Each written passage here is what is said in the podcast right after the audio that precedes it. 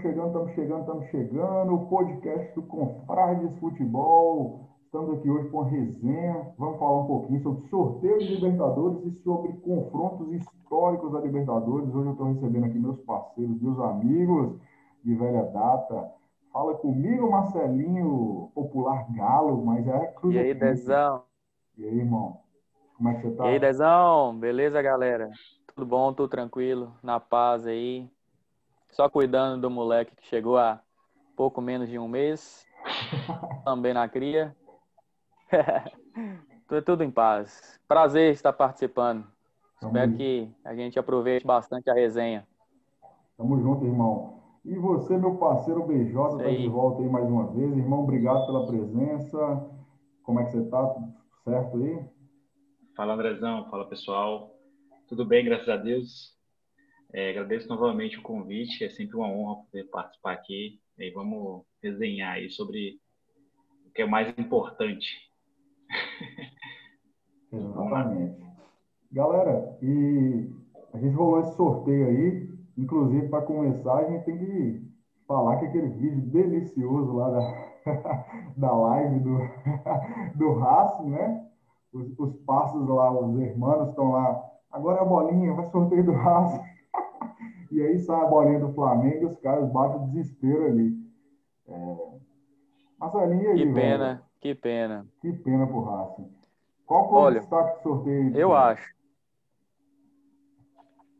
o grande destaque do sorteio para mim, né? A gente pode, pode pegar vários jogos. Acho que os brasileiros, tirando o Palmeiras, tiveram, vão ter confrontos bem difíceis, né? Mas eu vou destacar sim a dificuldade maior do Inter, né? Que a gente nunca pode, pode, aliás, dificuldade e a expectativa de ser um grande jogo, né? Inter e Boca. É o Inter que vem muito bem no brasileiro, aí, né, liderando aí até essa, essa rodada, né? E contra um Boca Juniors que a gente nunca pode dar como dar como fraco, dar, dar como carta fora do baralho, principalmente no que dizer no, no que dizer a Libertadores, né? Então a expectativa fica grande aí com, com para mim com esse Inter e Boca, né? É, pegando o lado da chave deles ali, do Inter, Boca, Flamengo, Exato. né? Tá todo mundo do mesmo lado da chave, Santos, ficou um lado da chave muito pesado, né? É, mas eu acho que, que serão dois jogos, assim, muito, muito difíceis. O, o Inter tem um bom treinador, um treinador argentino que conhece, né, do futebol, do futebol lá, conhece, certamente conhece o Boca, sabe, né, do que eles são capazes, principalmente jogando em La Bombonera, né? O, o primeiro jogo, se não me engano, é, é, é, em La Bombonera, não é? Confirma? É no Beira Rio. É, Beira Rio, depois lá, pois é. Então, é um fator que pode desequilibrar também, né, para o confronto, começar jogando em casa. Mas eu acho que, assim, dos, dos confrontos mais difíceis dos brasileiros, é, eu não vou nem colocar o Atlético Paranaense contra o River nessa, nessa pegada aí, porque eu acho que vai ser desequilibrado, para falar a verdade. Né? Mas um confronto que, que eu estou esperando vai ser esse Inter e Boca. Tá? Vou, vou dar destaque para ele aí. Verdade. E você, Bejotinha? É. Então, Ana, o Marcelinho falou do confronto River do, Atlético Paranaense, do Furacão eu acho que o River Plate ele vem tendo uma história né, recente com o Marcelo Galhardo de, de ter um peso na Libertadores, né? Várias campanhas incríveis que vem fazendo aí. E assim, eu acho que pelo momento do Atlético Paranaense, né, nessa transição, saída de jogadores, depois que o Thiago Nunes saiu, ainda não entrou no eixo, o time vem tendo dificuldades no Brasileirão acho que vai ser tranquilo para o River, mas o meu ponto-chave aí é o River, ele está no lado mais, assim, teoricamente, mais fraco da chave, da, né? Junto com o Palmeiras, acho que é os dois mais tranquilos aí, e eu acho que o River tem, tende a mais uma vez chegar na semifinal e provavelmente na final.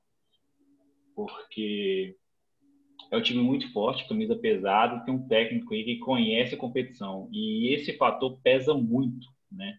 Sabe?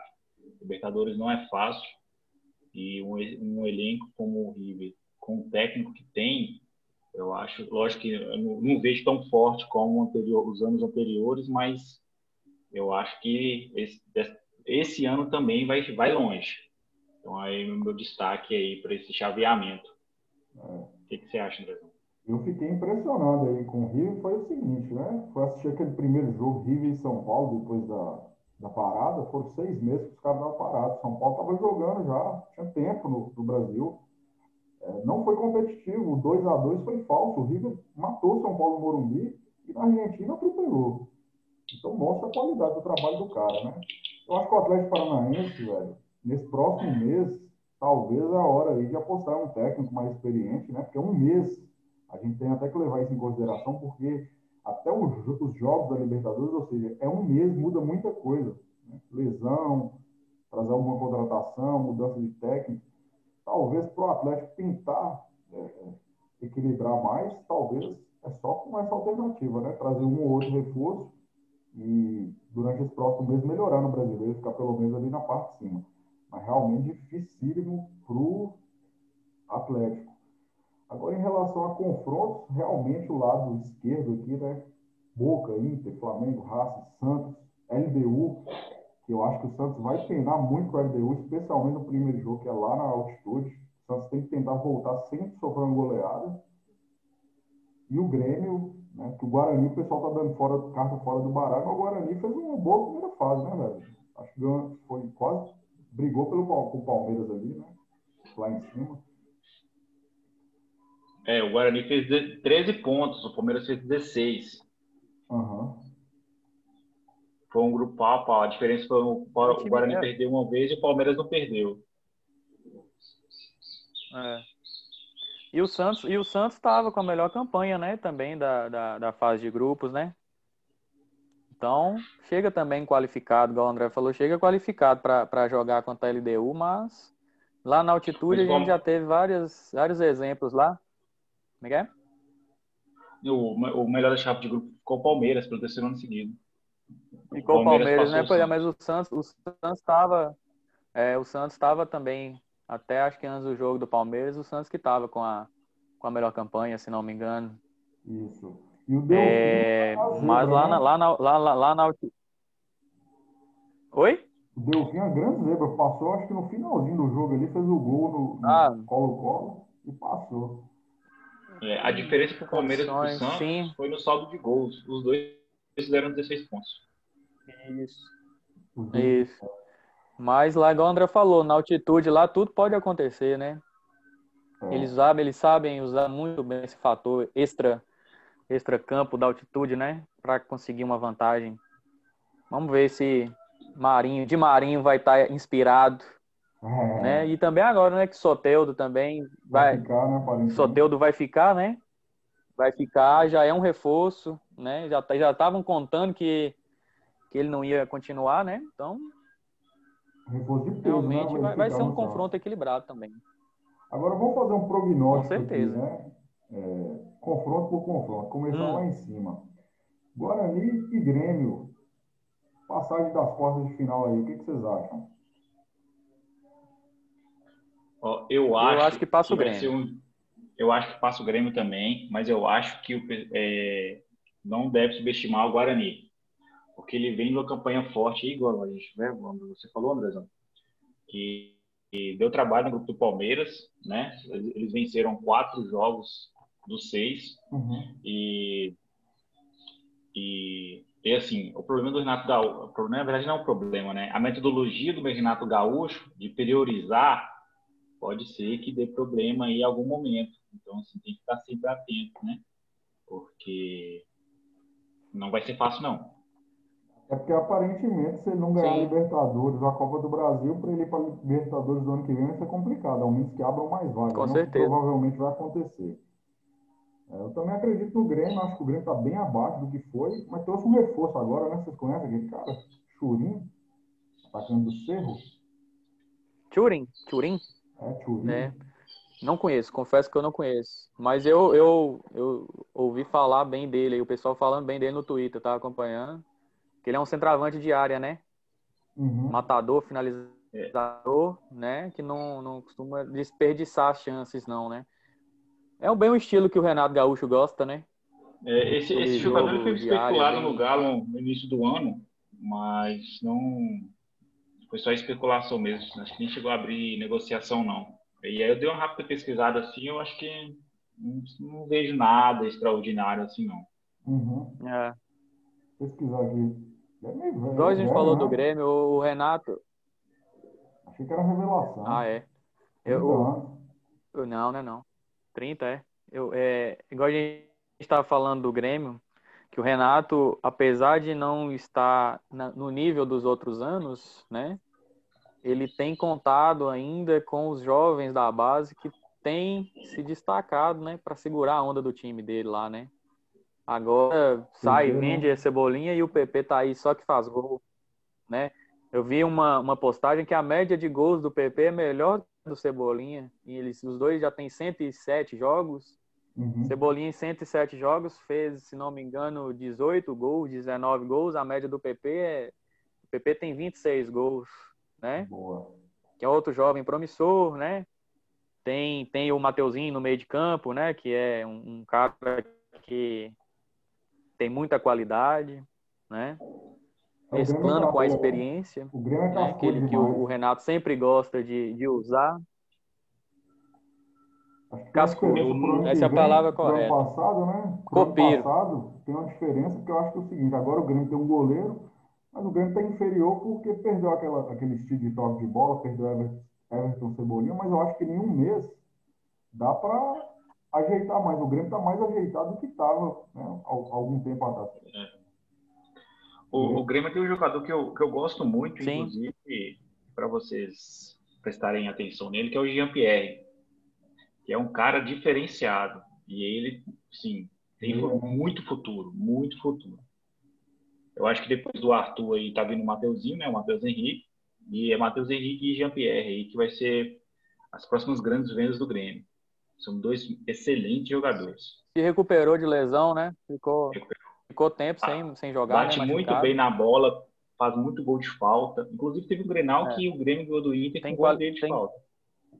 Verdade. Tem qualidade mesmo.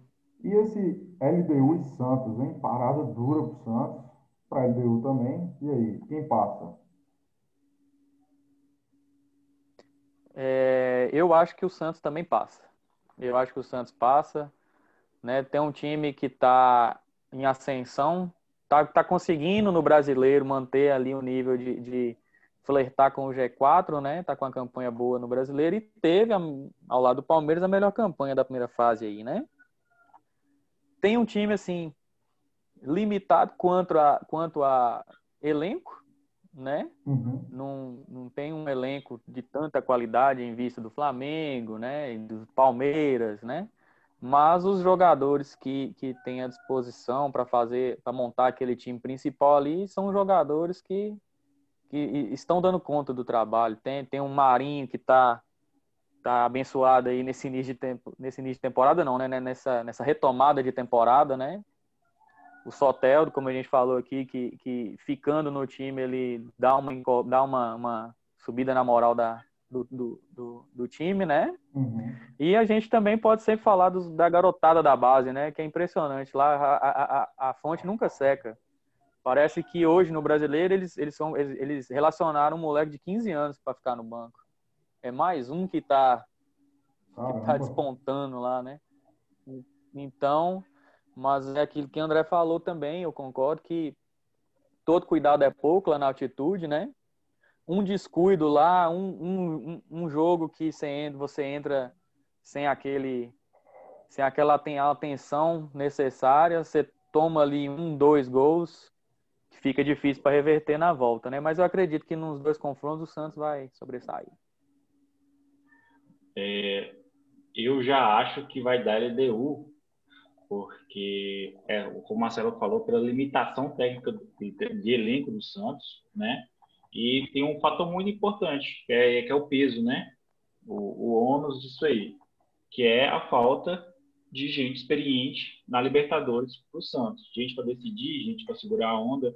Se eu pegar o, o elenco assim, o Solteiro, por ser estrangeiro, né? Tem experiência internacional. Uhum. O Marinho, também por ser mais velho, Eu acho que o restante é garotada e são jogadores que não têm experiência, e isso pesa, pesa muito. Conforme eu tinha falado lá com o Renato, com o Marcelo Galhardo, tem uma experiência e tudo. O Cuca também tem, né? Experiência, ganhou com o Galo, mas de elenco, na hora lá de decidir, de segurar, às vezes de fazer uma catimba, que é muito importante, pode ser que falta alguém para poder fazer isso aí. Então, assim, não vejo o Santos indo longe, não. Talvez Até para dosar lá, né, BJ?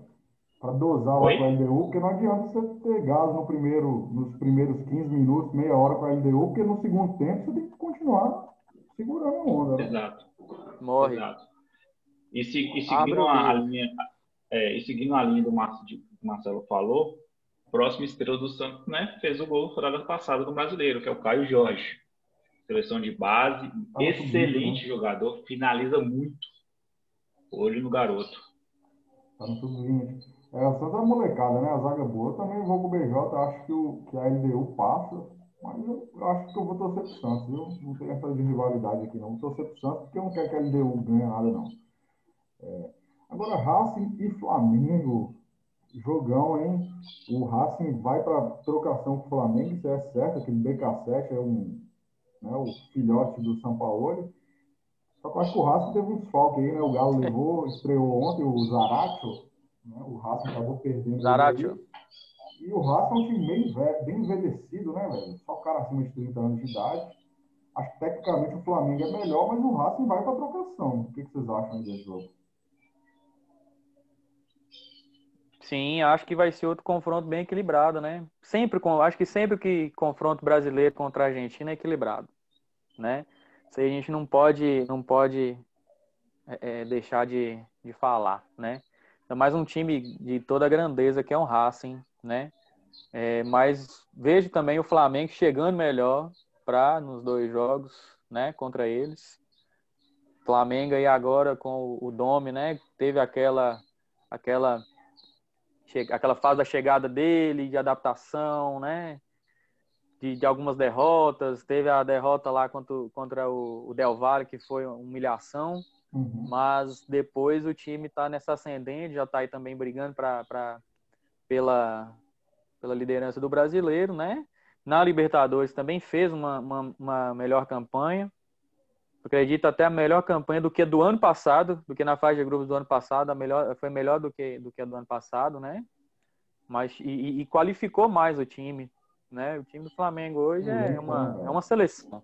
Você pode, você pode montar dois times ali que com certeza dá para jogar de igual para igual com qualquer time. Talvez da, da América do Sul também, né? Então eu acredito no Flamengo também. Eu acho que os brasileiros aí nesses três meses confrontos vão, vão, vão sobressair. É, eu, eu, já, eu já acho o seguinte, eu acho que vai dar Flamengo, óbvio, e eu acho que não vai ser difícil. Apesar de o Racing fez uma excelente primeira campanha, né? Ganhou cinco jogos de seis, mas a questão do Flamengo que quando os caras querem, ninguém segura. Ninguém segura. O time é muito bom, muito bom. Os caras estão focados. Bruno, Bruno Henrique já voltou a jogar, né? Bruno Henrique, já voltou, que estava tá mal, tá já tá voltando a...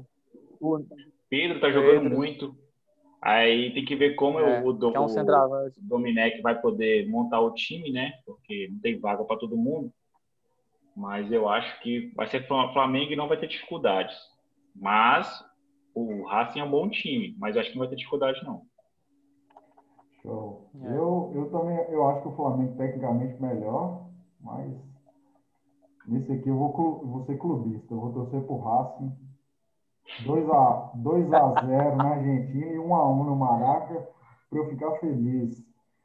Mas realmente, né? Eu lembro até nos primeiros podcasts que a gente fez, o pessoal tá falando do Dome, do Flamengo. Eu falei, gente, relaxa, relaxa, não cria ilusão, não, porque é assim mesmo. Não tem como manter aquele nível de Jorge Jesus. E outra, quando as coisas começarem a acertar, os caras têm time, tem elenco, se alguém machucar, alguém ficar suspenso, vai dar a volta por cima.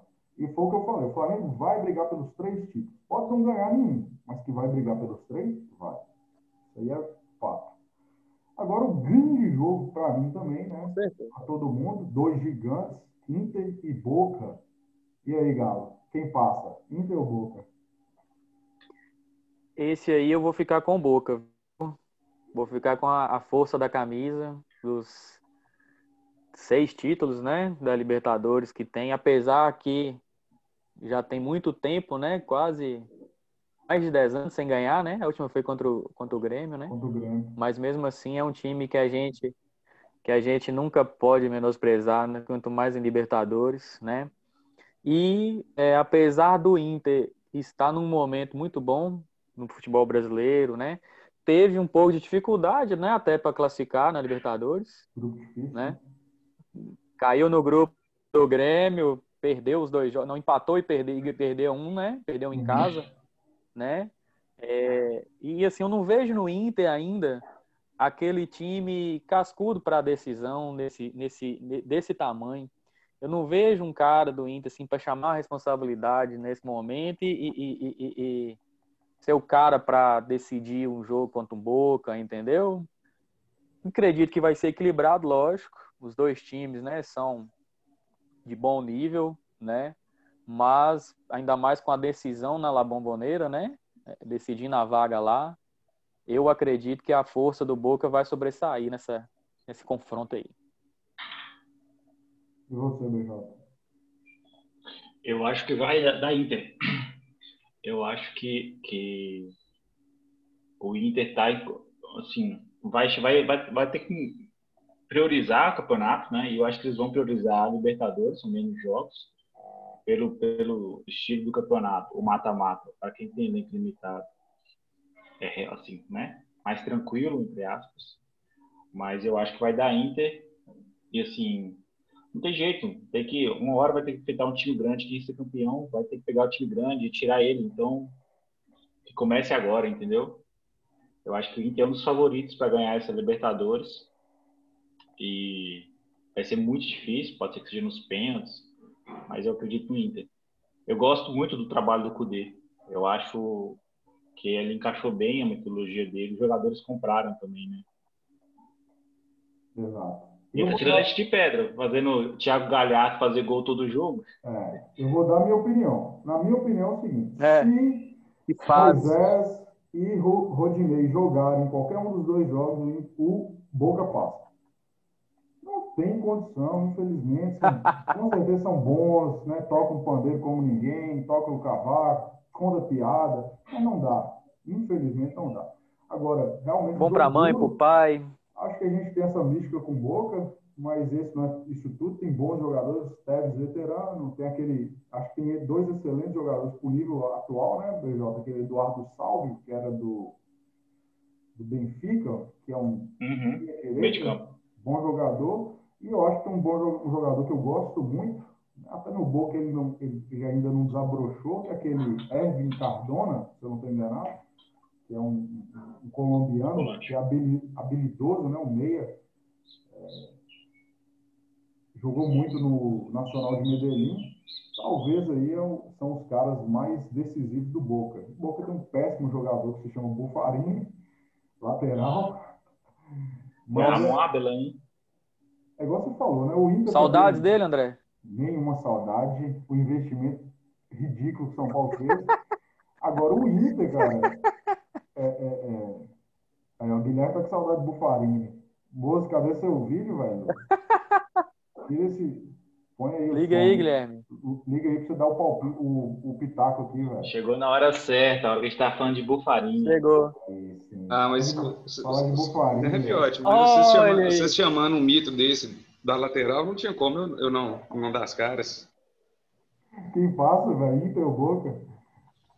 Bicho, o negócio é o seguinte, eu, eu, eu acho que o Inter tem tudo para passar dentro daquela pegada de não sentir o confronto, né?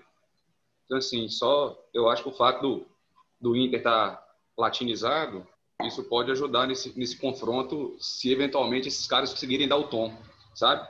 De segurança mesmo. Apesar do Inter não ter um, um futebol que que está se destacando a, a, princípio no brasileiro, de falar que ele vai descolar, que ele tem como disputar o título ao longo da temporada inteira, eu acho que é, que é um time com condição de, de endurecer esses confrontos de mata-mata. E aí eu acho que para um time exatamente no futebol que o Inter está jogando, é excelente pegar um Boca Júnior logo de início, porque já passa, já mede a régua que o, que o Inter vai se colocar. Já vai o fato deles, né? é, dele sair do mata-mata. Inclusive, o, o, o Inter, estando na chave que tem o, no lado da chave que tem o Flamengo, quanto mais ele entrar na, na, na competição, pegando um confronto mais parrudo desde o início, é melhor. É a análise que eu, que eu faço. Verdade. Inclusive é o próximo, né, confronto. Quem? Inclusive é o próximo confronto, né? Se ele passar Inter e passar Flamengo, já é a próxima fase, né? Já é a próxima fase. Que, que pode ser a repetição das quartas do ano passado. Que inclusive é, é uma onde ali o Flamengo é superestimado. Por quê? Eu digo. Porque no primeiro jogo, que foi 2 a 0 foi um jogo horroroso. O Flamengo jogou nada, achou, fez, achou dois gols e quase achou o terceiro. E aí ali ele passou, e aí todo mundo. Agora o Flamengo ninguém segura. E realmente foi, acho que ali foi onde foi. o Flamengo desabrochou, né? Foi um jogo muito ruim, realmente, lá no Beira Rio, foi muito ruim mesmo. E agora a gente vai para o outro lado, onde a gente tem aí a sensação né, do futebol sul-americano, time pequeno, baixo investimento, mas que joga muito, que é o Del Valle, contra o Nacional de Montevidéu, que fez uma campanha surpreendente, né? O Nacional de Montevidéu, para mim, estava acabado e foi líder do grupo do nosso queridíssimo Racing, que a gente acabou de falar, e foi 15 pontos que o Nacional fez, né? E aí, quem passa, Del Valle ou Nacional do Uruguai? É, eu vou ficar na torcida pelo Del Valle. Vou, vou, esse, esse, essa opinião é muito mais baseada na torcida, né? Justamente uhum. pelo que você falou. E é um, é, um, é um time que vem jogando um futebol, né? Bonito de se ver, envolvente, né? Toques rápidos, uma ideia de jogo moderna, né? Para cima, né? Um time que gosta de atacar também, né? Tem um treinador aí que que está sendo o treinador aí mais é, é, é, é de, de, de, especulações aí na América do Sul, né? Já teve quase para vir para o Palmeiras e outras propostas, né? Tem um treinador que é sensação também. Então, só por esse fato aí, eu vou, eu vou ficar nessa, nessa justificativa aí da torcida minha, eu vou ficar do lado do Del Valle. Tomara que ele, ele passe, ele tenha uma campanha melhor na Libertadores esse ano. Né? Já, já tá bom que pegou um lado da chave, teoricamente, também mais, mais fraca, né? Né? entre aspas também, né? Mais, mais fácil, né? Vamos ver. Eu acho que o, o Del Valle pode, pode passar, sim. Vou ficar na torcida por ele. Del Valle. E você, BJ? É, eu também acho que o Del Valle passa, assim como está aqui o Marcelo Galhardo, o Miguel Ângelo Ramírez. Excelente técnico. Né? Eu acho que ele não passa pelo Brasil, acho que vai direto para, para a Europa, né? ele é espanhol e vem de campanhas que, que são de encher os olhos, né? Um time de um país que não tem tanta expressão assim, tem tanta história no futebol sul-americano de conquistas, que ele vem fazendo ao longo dos anos é, é de tirar o chapéu. E eu acho que esse ano eles vão. É, acho que eles são os confrontos mais equilibrados, esse Nacional e Del Valle. Mas eu acho que passa o Del Valle. Também eu acho que vai ser equilibrado. E você, Gigas? Cara, eu acho que não vai ter erro esse confronto aí também. Eu acho que até o fato do, do Miguel Ángel Ramírez, também conhecido como Rogério Senna espanhol, é, ele vai, ele vai para cima nesse confronto ainda muito mais animado, depois de ter dado um, um tumé no Palmeiras. Acho que ele vem até com esse brilho mexido de realmente se consagrar como, como um dos grandes técnicos dessa disputa aí da, da Libertadores. Então, apesar da boa campanha do Nacional, não prevejo também dificuldades para o Del Valle nesse confronto, não. E o Del Valle, o Del Valle que é um time conhecido aí por ter muitos jovens, né? Apesar de ter um jogador muito bom, que é o, o atacante do, do Panamá, deixa eu olhar qual é o nome dele. É o Gabriel Torres. Gabriel Torres, que é bom, ele jogou muito né, nos jogos contra o Flamengo do, do Del Valle é favorito. Agora tem o nosso querido, aquela história, né, gostosa. Não sei se vocês lembram de Defensor contra Cruzeiro na Libertadores, Marcelo, que tinha a Rascaeta e tinha um cara que era melhor que a Rascaeta. Felipe Gedós. Ah, ele está no Nacional. Ele está no Nacional. Gedós é, demais aí. Ele está no Nacional. Gedós é brasileiro, não é? Ele é brasileiro, né? Ele é brasileiro. Tava no Vitória, jogou no Atlético Paranaense. Ele é brasileiro, é. Veio como um craque aqui pro, pro Atlético Paranaense. e não vingou. Ele né? tem, o mesmo, ele, tem, ele tem o mesmo nutricionista e preparador físico do Carlos Alberto. Puta. Tá fora de forma? Muito. Depois você procura para você ver. Agora o futebol, o nosso querido futebol paraguai, uruguaio hoje, que país muito pequeno, falta grana e é, o, o elenco geralmente é recheado né, de menino e de cara veteraníssimo, né? O, o Nacional tem alguns veteranos, Bergessi, Veterano. que é o melhor jogador do time, né? aquele atacante argentino que jogou no São Lourenço e tudo mais. E eu também acho que vai dar Del Valle. E no outro jogo, né, onde a gente acredita que tem uma disparidade muito grande também, acho. Tirando o Palmeiras hoje, né? Hoje. Pode ser que as coisas mudem em um mês. Mas Atlético Paranaense e River, hein? E aí, Guilherme? Ó, eu também acho que não, não vai ter erro. O Atlético Paranaense até tem sempre uma campanha outro gosta. Não com o papai, não? Então, acho que a gente não a gente não vai ter surpresa. Apesar do Atlético Paranaense ser um time que gosta de, de também endurecer para esses confrontos de Libertadores, acho que o Inter, não, time, time totalmente maduro. Agora você está concordando com o pai, né? É, time do- o time do River é mais maduro, sossegado, também um confronto mais, mais tranquilo. Acho que de toda forma o, o, o, o- River vai para decidir o confronto em casa também. Acho que para a Argentina isso é sempre vantajoso. Então o Atlético ele tem que investir no jogo da vida na ida Uhum. e eu não e eu não não conto que, que isso vai acontecer. E acho que o time também vai passar esse mês aí mais com relação a ajuste e mudança de treinador, mudança de departamento de futebol. Só um milagre tiram tiram os argentinos e mantém o, o time brasileiro no mata-mata. É isso aí. E você, BJ? É, então, eu acho que, como eu falei no- nos destaques, né? é, eu acho que o River vai passar tranquilo. O Atlético ele tem que se acertar, né? Muita coisa para mexer. Bastidores influenciam muito no resultado dentro de campo. E o Atlético vem numa, um problema interno, né? Que está afetando o, o dia a dia dos jogadores. Sem contar que os jogadores também, né? Essa transição de, de elenco, não, ainda não encaixou, está sem treinador, então acho muito, muito, muito difícil. Então é, vai ser River na cabeça. E você, Galo? Ah, também acho que não tem erro, não. O, o River vai, vai passar. Não vejo, não, não, não vejo, assim, por onde o Atlético Paranaense conseguir eliminar o River nesses dois jogos. Acho muito difícil, né? Igual o Guilherme falou aí mesmo, é um milagre para os caras conseguirem tirar o River. O River é amplamente favorito, acho que vai, vai concretizar esse, esse favoritismo aí nos dois jogos. Duas vitórias, no Brasil e lá na, na Argentina. É, River muito favorito nesse confronto, mas tomara que o Atlético Paranaense até lá consiga endurecer um pouquinho. No outro jogo, a gente tem Libertado Paraguai, sempre aí chegando, né? Com, mais uma vez, Zebra, Jorge Wilson, né? que continua hein, fazendo milagres aí na Libertadores. E aí, quem passa?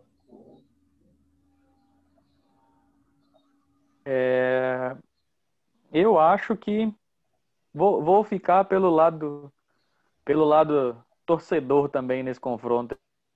Vou, vou torcer pro Jorge Wilson. Acho que é um time, time muito modesto, né, da Bolívia, mas não, não vejo um, um confronto sem, sem, sem grande favorito para um lado para o outro, né? Uhum. É, vou, vou ficar com o Jorge Wilson, para ele continuar fazendo uma história bonita né, nessa, nessa, nessa competição, passando de fase, né? Chegando numa fase mais, mais para frente, nas quartas de final, né? Vou ficar, vou ficar com eles. É um confronto que eu não, não vejo grandes favoritos, de um lado ou do outro. Uma curiosidade aí do Jorge Wilstermann, tem dois brasileiros no elenco, né? É o Serginho, que joga na ponta esquerda, e tem o famoso Lucas Gaúcho. Você tem saudade dele, Andrezão? Tem, Guilherme? Revelado veio no São Paulo. Veio como craque na base do São Paulo, velho. Diz que ele lembro desse sujeito. destruía na base de São Paulo. Serginho, Saudades? Serginho jogou contra o, contra o Funorte, não jogou? Ou não? Ele é, ah, não lembro. Ele é do interiorzão aí, né, do futebol brasileiro. O, o, o Serginho. O, o, o, o, o Pirulito aposentou? Ele jogava lá, o, irmão do, o irmão do Luizão, André, André, André Luiz, André Alex, Silva. Alex Silva. Alex Silva. Aposentou já? O bicho, ele teria hoje 34 anos, né? Eu não sei se aposentou, não. Deve estar aí jogando em algum lugar periférico aí da Ásia, Bangladesh. Jogou, ele estava jogando George Wilson, mas jogou. Jogou lá um bom tempo, né? Eu acho que ele jogou lá umas duas, três temporadas. E o Jorge Wilson que ferrou o, o Atlético Paranaense, né? Que fez o gol, acho quase no último lance, contra o, no finalzinho contra o Colo-Colo, passou, virou líder, o Atlético caiu para segundo, o Atlético também tomou um gol no final. E aí o Atlético foi agraciado com River Plate. Que maravilha. Mas no caso desse, mas no caso desse confronto, o, o Jorge está pegando o Libertar, que também passou na Bacia das Almas na fase de grupos, foi? Não foi o Libertar que tirou o Caracas na última rodada? Eu acho que foi o, foi o. Passou o Caracas no finalzinho, ele perdeu, não foi? O, o Caracas tomou uma saca do, do Boca, se eu não estou enganado. E o Libertar pois é. também. E, e, e, aí, nesse, nesse confronto aí, eu vou chutar no Libertar justamente por causa dessa passada difícil. Para mim, o Libertar pode ser esse time que passa na, sofrendo na fase de grupos e que faz uma surpresinha aí na, no mata-mata. Uh, Isso uh. também que deu sorte de pegar o Jorge Wilson, mas senão também tinha vida curta. Tinha vida curta, fraquíssimo, é. né? É. Eu também acho que o Libertar passa, e o Libertar tem um jogador que é muito bom, né? Que é o Oscar Cardoso, atacante ex-Benfica. Veteraníssimo. E é um cara que pode decidir aí. Veterano. Veteranaço. É um time, é um asilo, né? Eu sei que aquele Pires, lateral direito, que passou no São Paulo, horroroso. Ele também. Oh, bom jogador lá. também, cara. Neymar, tá... Neymar entortou a coluna dele uma vez, que Deus Não, me livre. O pessoal falava que ele era o cara que marcava Neymar melhor. Neymar acabou com a carreira dele. Pires tem 31 anos, não é tão veterano assim, não. Ah, só 31? Para mim tinha muito mais. É, tem o Boca Negra, você né? do Boca Negra? Do, do Atlético Nacional? Isso, ele tá lá no Libertar. Martins Silva é o goleiro. Ah, é, do é, tem, tem, tem, bons jogadores. Tem, o Paulo ah. Silva zagueiro, BJ. 40 anos tá jogando ainda. Paulo Silva, tá, zagueiro. Que era da seleção paraguaia. É, vamos ver, né? Tomara que possa libertar para dar um caldo né, no próximo confronto, porque acho que a gente né, é consciência que talvez esse aqui é o mais equilibrado. Se Luxemburgo tivesse, eu acreditava no Delfim. Mas como ele saiu. E aí, galera? Não, aí se o Palmeiras não passar, pode fechar as portas, pelo amor de Deus. Não tem, não tem para onde correr não. Total favoritismo, responsabilidade e tudo que tiver a mais aí, o Palmeiras tem, tem que passar isso aí com duas vitórias, no mínimo. Qualquer resultado diferente disso aí, vergonhoso, né? Se não passar. Da Palmeiras. Palmeiras é né? muito sortudo, cara.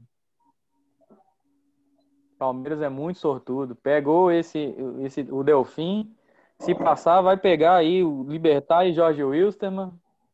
Já tem uma quase uma semifinal aí já. E outra coisa, né? encaminhada, né? né? Pode ser que cai lá um Del Valle contra River lá, o Del Valle cresce, passa do River, ele pega o Del Valle. É, mas pois esse é. jogo, né? mais uma coisa, ela tem que ter atenção. Esses jogos muito fáceis também são pegadinha. Os caras entram de salto alto e aí levam um fumo e aí vira zoação eterna, entendeu? Então, assim, caras têm que entrar centrados, porque não, parece ser tá fácil, tá mas. Não, sim, mas assim. É, os caras. Assim, acho que passa porque primeiro o Timbu caiu. Então já é 75% de ser. Melhorou, time, já melhorou. Não, já. Fora Não, mas, ô beijo, o negócio é o seguinte, o confronto é muito díspare, cara, não tem jeito não. E como é mata-mata, jogo de ida e volta, a chance do Delfim passar é, é nula. E na, na hora do. Se, se, se, a Libertadores fosse definida em sorteio, sorteio podia já dar o, o título para o Palmeiras. O campeão de sorteios Libertadores é, é o Palmeiras. Se não tivesse que definir no campo, se fosse no, em qualquer coisa aí, jogo de dado, moeda, qualquer coisa, era, era o Palmeiras. Agora, agora vocês não ficaram pensando como é que foi a reação do Luxemburgo assistindo esse sorteio, não? Porque se demorasse uma semana. Cara, se, se demorasse uma semana para ele ser demitido, ele tinha chance de chegar à final do Libertadores. Olha que loucura. Porque, assim, apesar do time ter melhorado... Ele, ele ia segurar, né? Ia fazer um segurar. se o Palmeiras for campeão, né? Chega um gringo aí e fala, mas eu montei o elenco também. É, isso vai, isso vai acontecer. E para mim o Palmeiras tem vida tranquila, vida tranquila no próximo confronto. É, acho que no caso do Palmeiras também está passando por mudança. Aí, nesse caso, ter pego um time muito fraco como deu fim, foi na medida. Porque se, se, se o Palmeiras Ótimo. tem um confronto levemente mais forte, aí eu. Isso, né? aí sim, aí eu considero que o nível de dificuldade já seria assim, infinitamente maior. É, então, matamos aqui os confrontos da Libertadores e vamos entrar aqui agora numa resenha aqui do nosso podcast de hoje, que a gente vai falar o seguinte, eu quero que cada um destaque aí um confronto histórico de Libertadores. Qual que é a sua, né, a sua conexão com a Libertadores, aquele confronto que fez você se interessar pela competição? Fala aí para mim, Galo. Manda aí, manda de primeira, manda canhota. Ah, Vamos lá, vamos lá. Eu vou, eu vou lembrar de um confronto, né, que, sim, já tinha toda a história de Libertadores. Ele aconteceu em 2009, né, que é o, o Cruzeiro contra o São Paulo, né, que foi um confronto assim que eu me lembro na época, desde quando saiu o, o, o confronto, era aquele confronto que, que, que eu achei assim, se o Cruzeiro passar do São Paulo, vai chegar no título, né? Vai, vai ter uma chance de, de, de, de, realmente disputar o título. Era um confronto que credenciava o Cruzeiro a passar, se passasse na época, né? A, a buscar algo bem melhor na competição, né? Então eu lembro que na época 2009, né? Foi nas quartas de finais, quartas, é, nas quartas, é, e o Cruzeiro vinha já de sei lá quantos jogos no Campeonato Brasileiro sem ganhar do São Paulo. Perdia no Mineirão, perdia no, no, no Morumbi. Rogério Senna metendo um gol todo jogo. Era gol de falta, era gol de pênalti, né? Todo jogo tinha gol de Rogério Senna. E assim, o Cruzeiro tinha essa, essa carga negativa para cima com, com São Paulo, né? É... E a gente foi para o confronto, o primeiro jogo no Mineirão. O Mineirão estava cheio, como sempre né? Confronto difícil, Libertadores. A torcida do Cruzeiro sempre abraçou o time na Libertadores, como nas outras competições, mas a Libertadores tem esse, esse clima né, mais gostoso, acho que para qualquer, qualquer time, qualquer torcida. Né? E a gente conseguiu uma vitória de, de 2 a 1 um, apertado. Né? Se não me engano, quem fez o gol da vitória foi o Léo Silva, Leonardo Silva, de cabeça. Zé Carlos, você lembra? Zé Carlos. Foi um gol do Leonardo Silva e um gol do Zé Carlos, Zé, Zé, Zé do gol. Foi. Zé Carlos. Gol do São Paulo, eu não me lembro quem fez, Andrezão. Acho que foi o Fernandão, não foi, não? Washington. Não, o Fernandão não jogava. Washington. Washington, é. Zé, Car... Zé Carlos é aquele atacante. E... Atacante? Tipo o Zé da Bahia. Isso, Zé Carlos. Isso. Teve, que teve um Esse clássico que ele foi expulso com um minuto que deu uma cotovelada? Um minuto, nada, 10 segundos de jogo. Saiu a bola ele deu uma cotovelada no, no jogador e da E foi expulso. Sei o que é. Foi expulso. Esse, esse Zé Carlos. Conheço realmente... ele por causa desse. Conheci ele por causa desse lance. É. Depois ele jogou no Criciúma, jogou num tanto de time pequeno Foi, aí do Brasil. Aí o Cruzeiro ganhou o primeiro jogo. Hã? No, no Criciúma ele destruía. Sim, jogou bem lá. É, aí o Cruzeiro ganhou o primeiro jogo no Mineirão, fomos para o jogo da volta no Morumbi, né? Era uma vantagem, mas uma vantagem pequena, né? São Paulo era vinha aí de, de título Libertadores, título brasileiro, era o grande time do, do, do futebol brasileiro, né? Na, no momento. Isso aí já vinha de uns quatro, de, de quatro cinco anos para trás. É, e o jogo lá, eu me lembro, foi muito pegado, muito disputado, mas o Cruzeiro, e o Cruzeiro naquela época, ele, como eu falei no início, ele, ele a gente na resenha antes, o Cruzeiro não tinha um, um time de qualidade técnica tão grande, é jogador por jogador, não tinha, mas era um time muito bem organizado taticamente, né? O Adilson Batista, na época, tinha o time na mão. Qualquer coisa que ele montava, que ele pensava, os jogadores executavam com, com, com clareza, né? com, com facilidade. Tinha o Marquinhos Paraná, na época, que, que era aquele jogador que talvez não jogava em nenhum outro time do Brasil, mas ele era o Coringa, jogava de primeiro volante, jogava um meia mais avançado por trás do, do, do, camisa 10, jogava na lateral direita, acho que ele chegou a jogar até de zagueiro, né? Então, É, o Cruzeiro muito bem organizado no segundo jogo. O São Paulo, eu me lembro, não teve quase que chance nenhuma assim de, de, de, de, de gol clara. Fábio, não, não, me lembro de fato ter feito grande defesa no jogo, assim, de grande pressão do São Paulo. E lá para se não me engano, 30 minutos do segundo tempo, Henrique, num chute de grande felicidade, acertou a gaveta lá do, do, do São Paulo, lá de longe, um golaço, né? Depois, no final do jogo, o Kleber ainda fez um gol para matar a classificação, né? Então foi uma foi uma classificação assim que na época para mim eu fiquei muito feliz, assim, foi foi pro time exorcizar um, um, um, demônio, né? E depois a gente pegou o Grêmio na semifinal, conseguiu também uma vitória boa no Mineirão e empate, se não me engano, empate no Sul. E fomos à final. Infelizmente, a final todo mundo sabe o, que que deu, né? Mas confronto, esse confronto, esse confronto esse Teve um gol que Kleber perdeu.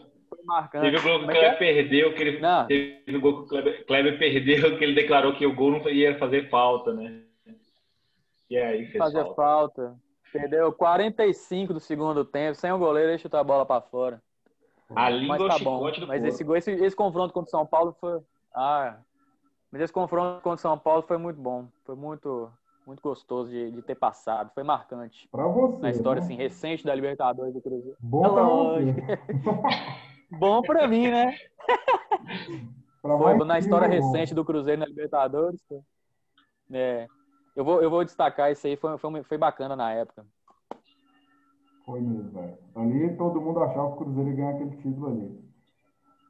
Realmente. E você, Beijotinha, manda aí, galera. Manda um histórico aí pra nós é, o confronto que me marcou, né, eu como atleticano e como todo atleticano se perguntar, é Atlético Tijuana do México, 2003 na Libertadores. Mas muita gente fala da defesa do Vitor. Mas se você pegar o confronto dos dois jogos, foram partidas dificílimas. O jogo, o primeiro jogo, por exemplo, no México, que ficou 2 a 2 foi uma partida que foi no horário de nove e meia da, nove meia da noite, só que lá tem um fuso horário de quatro horas, tava um sol desgramado, muito calor. O Tijuana tem um estádio de grama sintética, né? Então, assim, também dificulta. E calor na grama sintética, muito difícil de jogar. E o primeiro jogo, o Tijuana matou o Galo nos 60 primeiros minutos. Fez dois gols, fez um no primeiro tempo e um no início do segundo mas perdeu um caminhão de gols. O ataque era composto por Riascos, né? E pelo Neymar venezuelano, o nosso querido Fidel Martins, até tinha a estileira, né? Do moicano com um, o cabelo descolorido, com o moicano uhum. e o cabelo ainda era alisado. Era igualzinho Neymar, igualzinho. Nosso Neymar venezuelano. Ele é equatoriano, esse cara, não é? É equatoriano. Venezuelano, não, ele é equatoriano, é, não? É, equatoriano, é, equatoriano. Inclusive, eu lembro no Sub-20 que ele, que ele surgiu. Ele jogou no Cruzeiro. Ele não, no Cruzeiro. Eu me lembro no sub. Eu? Ele não lembro, não. Quem veio pro Cruzeiro foi o Guerron. Ele foi revelado. Não, ele jogou no Cruzeiro. Jogou? Cruzeiro. Jogou. Ele jogou no Cruzeiro. Inclusive, ah, não me lembro. Ele, é o, ele é o artilheiro da Libertadores desse ano com oito gols. Só que aí ele foi vendido para o México. Ele era do Barcelona do, do Equador. É, o Fidel ah, Martins. no final do jogo, né, Pedro? Então, olha só. O Fidel Martins, o, o Reascos marcou um, fez 1 a 0 no primeiro tempo. No início do segundo tempo, o Fidel Martins fez 2 a 0 mais ou menos lá para os 7, 10 minutos do segundo tempo. E aí nisso só tinha dado Tijuana. E eles perderam muito gols, muito, muito, um caminhão de gols. E aí o Tardelli fez um gol depois de uma batida de escanteio. E no último lance, o Luan, menino maluquinho, empatou o jogo. Porque até então era pro Galo ter perdido. Ah, Mas foi, tipo assim, eu, eu lembro que eu assisti esse jogo, comemorei demais o gol do, o gol do Luan, porque tinha sido o jogo, tinha sido o Galo sofreu. E aí no jogo da volta, e aí detalhe, é, Léo Silva não jogou esse jogo, ele estava suspenso. Quem jogou foi Gilberto Silva, né? Já no jogo da volta, o, o Tijuana também começou em cima, tanto que o Riascos fez um gol, né? No início do jogo, o Atlético já estava com o time completo. E no final do primeiro tempo, Hever fez o gol de empate. E aí depois da história, a questão da defesa do Vitor. A defesa do Vitor, assim, um dos lances mais importantes da história do Atlético, mas pela muita gente se se resume o jogo, ah, o confronto defesa do Vitor. Mas e, e também é um erro do, Léo Silva, né? Que ele uhum. fez aquele pênalti de bobeira por uma falta de atenção que quase comprometeu todo o confronto. Mas se você pegar também o gol do Luan, do Luan no primeiro jogo, o zagueiro do Tijuana, ele bate cabeça, a bola passa debaixo da perna dele, soba para o Luan no tromba-tromba e ele pega e mete o gol. Mas é, e a partir desse confronto que eu vi, ó, o Galo ganha, não tem jeito de tirar. Sofreu depois com o New Old Boys, né? Sofreu no final também. Com, como é que chama o time da final? Olímpia. Olímpia. Mas esse jogo aí que foi. Tava escrito que era para ser. Sofrido aos três. Eu falo com todo mundo. Eu falo com todo mundo, veja, que o, o, o, o Atlético foi campeão naquele jogo, nesse jogo aí. Na verdade, no confronto, né? Porque foi dos 90 primeiros minutos, o Tijuana dominou 60 e no primeiro no segundo jogo, o primeiro, o primeiro tempo eles também chegaram matando, caiu em cima, fez gol. O Riascos, apesar de ter perdido o pênalti, ele, ele jogou muito aquele campeonato, tá jogando muito. Só que assim, ele é aquele cara que para fazer um gol ele perde três, então assim, não é decisivo. Não é. Agora é o seguinte, né? É, acho que essa daí foi a última, foi a última, foi a penúltima. No ano seguinte foi o River que foi campeão, né? 2014 contra o, contra o Tigres? Não, São Lourenço. São Lourenço. Depois foi o São Lourenço. É isso. Até teve isso, é, né, BJ? 2015 foi horrível. No, no, contexto atual do futebol, Cruzeiro... os mexicanos vazados da Libertadores foi bom, porque eles são endinheiradíssimos e eu acho que eles nunca ganharam a Libertadores, muito pela questão de foco também, né? Vocês lembram? Chegava na reta final ali, aí misturava com o campeonato mexicano, e como a Libertadores não valia vaga no Mundial, os caras dedicavam. Passaram perto, Passou perto aquela vez com o Inter, né? 2010, né? Vice-campeão. Foi o time? Esqueci o time. Ele foi pra final. Foi América do México, foi não? Ele foi pra final contra o. Contra não, o Inter chegou na final, foi contra o Atlas. Ele, ele eliminou o, o, Ele eliminou o Inter, vocês não lembram, não? Meteu um ataque no Inter, que o ataque era Sobis, é, Ginhaque. O Tigres tinha um timaço, velho. Ah, é. São engenheirados, são engenheirados Mas... as equipes mexicanas. Velho, Sim. realmente o que você falou foi puta merda. Que, que campanha, hein, BJ? Que campanha do Galo. É. Só jogo épico. Não, ali foi. É que, ó, foi isso mesmo, foi em 2015, eu tô até vendo aqui, o River ganhou na volta, mas olha o time do, do Tigres. É, Rafael Sobres e Gignac no ataque, tinha Arevalo Rios, Guido Pizarro, que é da seleção hoje, né, Jürgen Dan, na zaga tinha aquele Juninho, que é péssimo zagueiro, mas batia falta como ninguém, que era do Botafogo. Nossa. Né? E o, o, o, o, nosso querido River foi campeão. Acho que primeiro título de Galhardo, né? Isso. Agora, meu querido. Eliminou amigo, o Cruzeiro. Eliminou o Cruzeiro?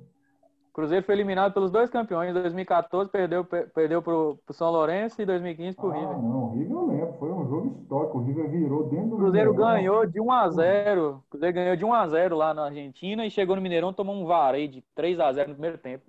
Foi isso mesmo. Uma vergonha. Até o, até o Gutierrez acabou com o jogo. E você, isso. meu parceiro Guilherme, fala comigo, irmão. Qual que é a sua, sua lembrança de um confronto histórico de Libertadores? Eu acho, acho que ele deu uma saidinha. Voltou, voltou. Fala, fala a sua por enquanto.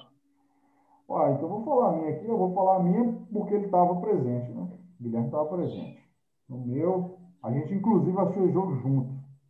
Para mim, velho, não existe na história do Libertadores, nunca vai existir do São Paulo, igual o jogo São Paulo e River lá no Monumental de Nunes. São Paulo tinha ganhado a ida num jogo difícil, fez dois gols no final, um gol de Danilo e um gol de pênalti de Rogério Senna. Mas a gente não tinha certeza porque o time do River era muito forte, né? E aí o São Paulo, mais uma vez, data FIFA, os jogadores do São Paulo, Cicinho não jogou, o jogador foi para a seleção. E o São Paulo ganhou do River lá dentro 3 a 2 O que, que eu lembro desse jogo?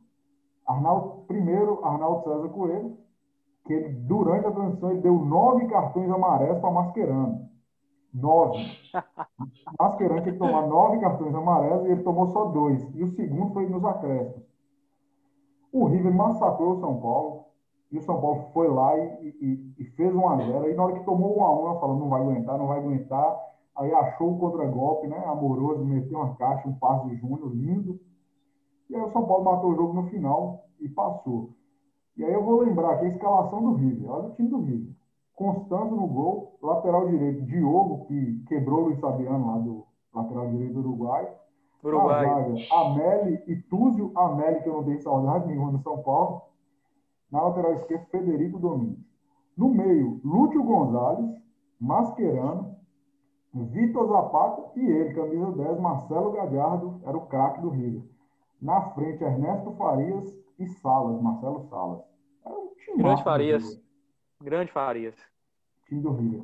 E aí o São Paulo foi lá e ganhou, para mim, a maior vitória da história. Marcelo Salas chegou. Marcelo Galhardo tinha quantos anos esse, esse, esse, nesse, nesse confronto? Vou confirmar aqui, mas acredito que uns 31 por aí. Ah, eu tinha muita linha para queimar então, hein? 30 anos ele tinha. 29 anos ele tinha. Não. Ele é de 76, 2005 ele tinha 29 anos. É isso mesmo. Ele tinha acabado de voltar da Europa, né? Que ele tinha jogado no Mônaco, muitos anos lá no Mônaco. Ele voltou pro River.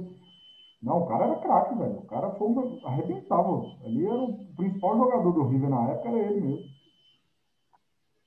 Eu acho que, na, na verdade, eu não preciso nem, nem falar do, do, do meu confronto de maior destaque, justamente para não repetir. E acho que para qualquer São Paulino, assim, tá longe de ter um outro jogo que, que vai, pelo menos para a geração nossa, que vai substituir esse confronto de 2005. Confronto que bota o São Paulo de novo na final depois de 11 anos. É o ano de 2005 que, que acontece um ano antes da, da trinca de campeonatos brasileiros. Então, assim, foi a retomada para quem é São Paulino da geração nossa da possibilidade de título de verdade, né? Então, assim, sabe lá se a gente não vai morrer ainda saudoso desses, desses anos de 2005 a 2008. É, é dureza para quem, quem imagina como é que foi a condução daquele campeonato e esses jogos maravilhosos também. O time de São Paulo conseguiu encaixar quando vem o Amoroso para fazer a dupla com o Luizão e levar a gente até a vitória no, no Mundial. É assim, um ano surreal e que abre margem para o trabalho do, do velho Muruca, Muricídio, nos três anos subsequentes. Mas os, os confrontos foram ótimos. E Dezão lembrou aqui, a gente assistiu um dos jogos na casa dele. Eu lembro até hoje qual sanduíche do Tones que eu pedi, de tão marcante que, que aquele confronto foi. Então, assim, foi mesmo, velho. Mágico. Eu acho que nós assistimos ali na, na Libertadores, eu acho que a gente só não assistiu a final, né? Mas o resto a gente assistiu tudo junto. Não sei por que a final a gente não assistiu. Exato. Assim, eu não sei o que aconteceu. A final também foi, foi um confronto, já aí, aí, é engraçado, né? Você pensa que às vezes também você vai ter como confronto marcante a final que seria o último título de, de Libertadores que a gente teve, mas a final com o Atlético Paranaense foi uma final muito sem graça. Muito sem graça, assim. Parece Até outros confrontos. Que já era campeão. Né? Que já era campeão. A gente pega um. Exatamente. E é engraçado porque, assim, apesar do, do Atlético Paranaense ter assim, ter o potencial de endurecer muitos confrontos, mas o Atlético Paranaense de 2005 era um time menor do que é hoje até, né, que vem aí de últimas campanhas muito boas, então um Atlético numa final de Libertadores hoje é um cenário diferente do que foi em 2005. Então assim, foi, eu lembro que foram confrontos muito o confronto foi muito blazer. Eu lembro que no ano seguinte o São Paulo é eliminado pelo pelo Inter, num confronto também muito mais emocionante do que a própria final do ano anterior esses, as oportunidades de mata-mata com o Cruzeiro também mais recentemente. Pelo menos os dois confrontos foram confrontos mais emocionantes. Não dá para reclamar de uma final que seu time é campeão da Libertadores, mas a nível de, de emoção aí, ele não entra no top 5 dos confrontos que eu já, que eu já acompanhei do São Paulo nesses mata-matas. Verdade, irmão, falou tudo. É. Fala, Falando em confronto, eu só queria citar um aqui que eu, eu lembrei e que me marcou muito. Foi Vasco e Corinthians. Que o Corinthians terminou o Vasco, foi campeão em 2012. Eu estava torcendo demais pro Vasco, né? Por causa do Corinthians para não ganhar. E aquele lance épico do Diego Souza com o Cássio, né? É o bug do milênio. Depois daquilo ali, tudo deu errado. Então. É, tudo errado. Acho que marcou. É, marcou para todo, marcou para todo mundo aquilo ali que impressionante como que aconteceu aquilo. Porque ah. tinha tudo para poder fazer o gol e o Diego Souza perde aquele, naquele lance. É, mas é o que eu falo muito, né? Jogador. Então eu vou lembrar. Jogador se... mediano é complicado, velho. Porque na hora do vamos ver, o cara não, não mata o jogo.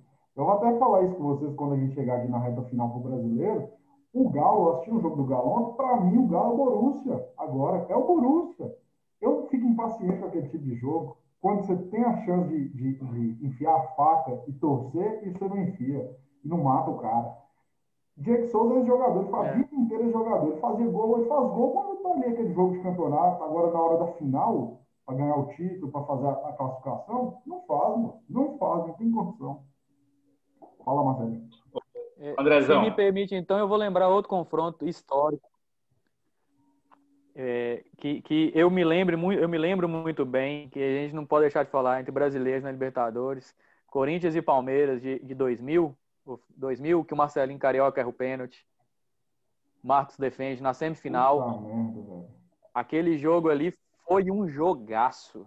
Os dois foi uma batalha né? Em 99 e em 2000, né? Os dois é, em 99 o Palmeiras também tirou o Corinthians, mas é o de 2000, aquela, aquele pênalti do Marcelinho, que, o, que o Marcos buscou lá, foi o último pênalti, o quinto pênalti ali foi um jogaço. E os dois jogos, né? Acho que foi 4x3, um o Palmeiras, e aí depois 3x2 pro Corinthians.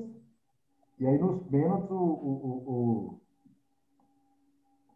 o, Corinthians, o Palmeiras passa. Nessa época, eu acho que essa época foi a época que grudou no brasileiro esse desejo pela Libertadores de novo, né? Voltou daquele jeito que, tipo assim, essa competição, é. essa competição porque ali ficou acirrado. Final dos anos 2000. Agora, só para completar o que o BJ falou, é, o BJ, é, lembrando que esse confronto aí também mudou a história do Vasco, né? Porque o Vasco, depois disso, acho que foi o último time do Sim. Vasco. Olha o time do Vasco. Fernando Praz, Fagner, que está no Corinthians hoje, Zaga, Renato Silva e Rodolfo, que é aquele, provavelmente aquele Rodolfo Canhoto, né? Que foi revelado no Fluminense, jogou muito tempo na. E depois na, jogou na Ucrânia? Na Ucrânia, na, é, na Rússia, esse Lateral esquerdo, Thiago. Thiago, Thiago Feltri. E aí, Felipe no lugar dele. Entrou Felipe, Felipe craque, né? Newton e Rômulo de volante. Rômulo é esse Rômulo que veio para o Flamengo, para o Grêmio como craque e jogou muito mal, né? Rômulo que revelou. É Newton, Newton Paulada, né? Que jogou no Cruzeiro, Bahia. Isso. No meio de campo, Juninho, Diego Souza. No ataque, Eda Luiz, Alexandro e entrou Carlos Alberto, que eu não sei se é Carlos Alberto Cachaça. É ele? É ele. Não lembro, acho que não. É ele? Parece que é ele. Deve ser, então. Foi uma vitória histórica. Isso aqui mudou também a história do Corinthians. Maravilha. Então... Eu, sou, eu, conheço três Carlos Alberto jogador. É o Carlos Alberto Torres, Carlos Alberto Cachaça e Carlos Alberto Moreirinho que jogou no Galo. Gato. Que depois gato. descobriu que ele era gato. gato. Só tem esses três Carlos é. Alberto aí. Eu Verdade. Que eu lembro também Tem são esses aí, né, velho? Agora, galera, vamos falar aqui agora, para a gente finalizando, sobre a rodada de hoje, né? Fazer um rápido palpitômetro aqui. Hoje tem brasileiro, Série A, tem Série B e tem também é, palpitômetro aí, que acho que tem Copa do Brasil hoje, São Paulo e Fortaleza, né? O único jogo da Copa do Brasil que acontece hoje. Grande decisão. Para a gente começar aqui, né? Rodada de ontem teve três jogos, né? Bragantino, 2x0 no Goiás, Ceará 2x1 no Coxa, Galo e Sport 0x0. E hoje nós temos aí Flu e Santos. Fala aí, Guilherme, manda aí o bolão aí, manda seu palpite, irmão. O que, que dá hoje? Santos ou Flu? Eu acho que o Santos ganha hoje. Na verdade, o Fluminense vem de últimas rodadas boas, né? Acho que Neném é. placando bons jogos aí também ao contrário dos meus prognósticos mais positivos que eu poderia fazer para o Fluminense, eles estão numa sequência de rodadas aí até muito muito boa, mas acho que hoje o Santos leva três pontinhos aí para casa. É o palpite. Direta, né? Briga direta. É, briga direta. Quanto fica? Ah, aquele 2x1 um clássico, padrão. 2x1 um peixe. E você, Galo? Eu vou ficar com o Santos também. Tô achando que o Santos vai continuar a boa sequência dentro do campeonato. De Marinho. De Marinho. Acho que ele vai, vai, vai meter uns dois, uns 2 a 0 lá. 2 a 0. E você, BJ? Ah, eu acho que vai dar empate. O, eu acho que o Fluminense está tá numa crescente aí. Eu acho que o Daí é, Helman está tá conseguindo começar a desenvolver o trabalho, né? Então está começando a colher alguns frutos. Tem uma molecada muito boa ali, eu Nenê como destaque, né? Nenê e Fred. O Fred não vai agregar tanto assim, apesar de ter um poder de decisão, mas não tem mobilidade. Mas tem uma molecada muito boa no Fluminense. E tem que abrir o olho com, com eles. Fizeram o jogo contra o Galo, por exemplo, fizeram muito trabalho. Fizeram um excelente jogo contra o Galo. E acho que vai ser empate 1 a 1 1 a 1 Inclusive o Evanilson, o Evanilson ontem decidiu o jogo do Porto, vocês viram? Fez o gol, né? É, fez o gol da vitória ontem, né? É dele, eu acho. 1x0 pro Porto contra o Gil Vicente, eu acho. Time de Denis, nossa querido é, gol Denis, dele. goleiro Denis. Maravilha, péssimo nossa. goleiro. Vamos lá pro jogo, então vou apostar aqui 1x0 pro Flu para ir contra aí todo mundo. Agora, segundo jogo da rodada, né, o nosso queridíssimo aí, destaque do brasileiro, né, Atlético Goianiense, grande surpresa do Brasileirão, da Copa do Brasil também, contra o Palmeiras. Palmeiras, que crise, hein? E aí, galera? Palmeiras vai ter que se dedicar às Copas, né? Brasileiro, aparentemente, foi pro saco. O que que dá hoje aí, BJ? Atlético e Palmeiras. Ah, eu acho que tá Atlético, Atlético Goianiense. Tem, tem um, um, jogador muito que eu, que eu gosto do futebol dele, que é o João Anderson, que é um jogador do Corinthians, habilidoso, rápido. Está jogando muito bem no Atlético Goianiense. E eu acho que vai surpreender o Palmeiras hoje. 1x0. 1x0? Então vamos lá, Atlético Goianiense 1x0. E você, Marcelinho? Vou ficar, vou ficar com um empate.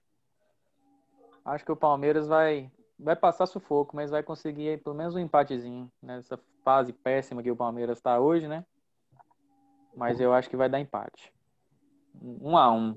Um a um. E você, vou ficar no empate.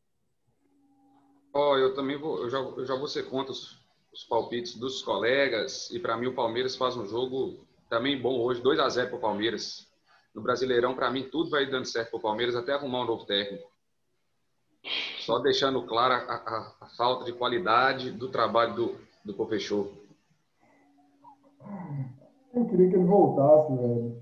Mas como não dá, né? Esse ano que vem, ano que vem, se o São Paulo não fechar com o Roger Senna, ele é forte candidato, viu? Vai, vai, vai não. Vai não. Melhor deixar, deixar o estagiário, melhor deixar o estagiário.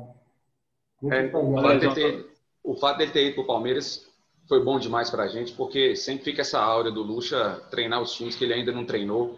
Quanto mais ele ainda rodar nos times grandes e continuar fazendo mal tra péssimos trabalhos, a gente vai ficando blindado de pelo menos não contá-lo na comissão técnica. Não tem condição, ele não tem condição. Ele não tem condição de ser técnico. Primeiro porque ele é um cara que ele acha que ele sempre está certo, entendeu? Ele não tem condição. Eu também vou eu, eu não. Vou ser clubista. Vou apostar num 3x1 aí para o Atlético Goianiense, gol de Chico e um de Janderson, já que o BJ falou. Ô, ô Andrezão, o que, que você achou da contratação do Sap, nosso amigo Sapito pelo Vasco? Grande. Nós citamos ele no último podcast, né, que eu participei. Você previu, velho. Você falou do cara. Ô, irmão. O que, que você achou?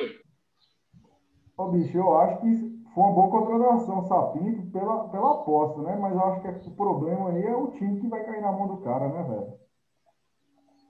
É complicado, mas eu acho assim, em, em apostar em Sapinto e apostar em um treinador aí, um Abelão, um Joel Santana, essa turma que já tá aqui, acho que foi melhor pro Vasco apostar nele. A questão toda é o material humano. Você lembra o que, que os vascaínos estavam falando? Vascaíno achava que o Vasco ia brigar pelo título, estava zoando o Flamengo, é, atacando jornalista, né?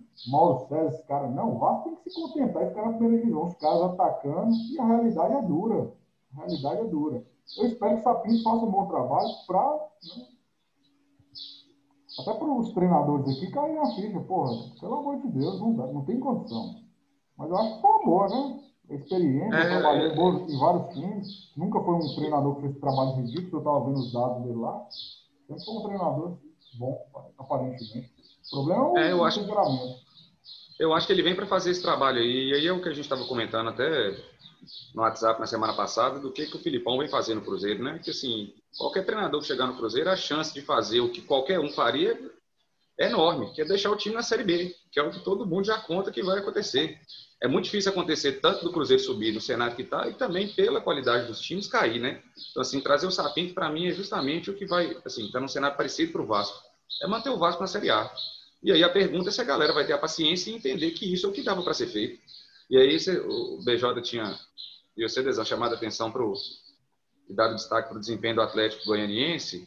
Eu fico muito animado de ver esses times é, fazendo um, um, primeiro turno é, pelo menos mediano, porque isso vai justamente aumentando a pressão em cima dos, dos grandes clubes para disputarem vagas na, na nossa querida Segundona. Já quem é que vai acompanhar o Cruzeiro ano que vem? Eu estava vendo a classificação aqui. A gente tem bons resultados até do próprio Ceará, o Esporte, o Atlético Goianiense. Enquanto esses times brigarem ali no décimo, décima primeira, décima segunda colocação, mais emocionante a gente tem uma reta final de Campeonato Brasileiro. Nosso querido Fortaleza, né? Fortaleza. A Ceará, França, a, tá um a França brasileira, eu já nem conto, eu já nem conto nosso querido Fortaleza como um time pequeno para ser para ser cotado ao rebaixamento. Para mim, ele já, desses times aí é aquele que garantidamente já está descolado, mas esses outros estão me surpreendendo positivamente aí. Acho que teremos um, um final de brasileiro é. emocionante. É o que você falou. Eu acho o seguinte, né? Quando Fortaleza, Ceará também está fazendo um bom trabalho, né? O Ceará, quando você acha que ele vai cair, ele volta e recupera, porque o Guto está fazendo um bom trabalho. E tem outro, dois. O Atlético, Atlético Goianiense e o Esporte. Eram, eram times que você já contava que eles iam brigar para não cair. Quando eles ficam ali no meio. Mas acho que o esporte não aguenta, não. O esporte eu acho que cai, velho. O esporte cai. O time é horroroso, gente. Que time, que eu assisti o jogo ontem, pelo amor horroroso. de Deus. Eles deram um chute no gol. Um time, um time, deixa eu te falar, um time. Um, deixa eu te falar, um time que tem Patrick e Márcio Araújo não merece, não, pelo não, amor de Deus. E Thiago Neves. E Maidana mim... ainda. Maidana não jogou ontem, não. Jogou não. É quem vocês acham é, que cai? Quem, quem, vocês acham que cai? Goiás. Os quatro. Eu acho. Coxa. Quem mais? Eu acho, eu acho esporte, Curitiba, Goiás e eu acho que. Aí vai brigar um Vasco, não um Botafogo. Botafogo ou Vasco? Botafogo ou Vasco? Eu também acho que essa briga aí. Porque é o seguinte, olha, O Atlético aqui, Goianiense também pode perder o fôlego. Atlético Goianiense 22, Ceará 22 e Fortaleza 22, eles têm que, no mínimo, fazer a mesma campanha no segundo turno. Fortaleza tem 24. A Fortaleza está com 24 no jogamento, Zezão. 24, isso. Então eles têm que fazer no mínimo essa mesma campanha para ficar na Série A tranquilo. É manter o mesmo nível. Não, Fortaleza fica. Fortaleza fica, é. Fortaleza e Ceará, eu acho que fica. O Guto Ferreira tá fazendo um trabalho. Eu acho que Fortaleza e Ceará fica. Eu acho que no fim das contas, eu estava até olhando aqui, esse ano está um ano bom de não cair, porque vão ter uns times que vão pedir aí para ocupar. Acho que o Coxa e o Goiás já estão garantidos já. Uhum. E a minha dúvida sobre ocupar uma terceira vaga aí e já permitir que esses times maiores até não caiam é do, do Bragantino.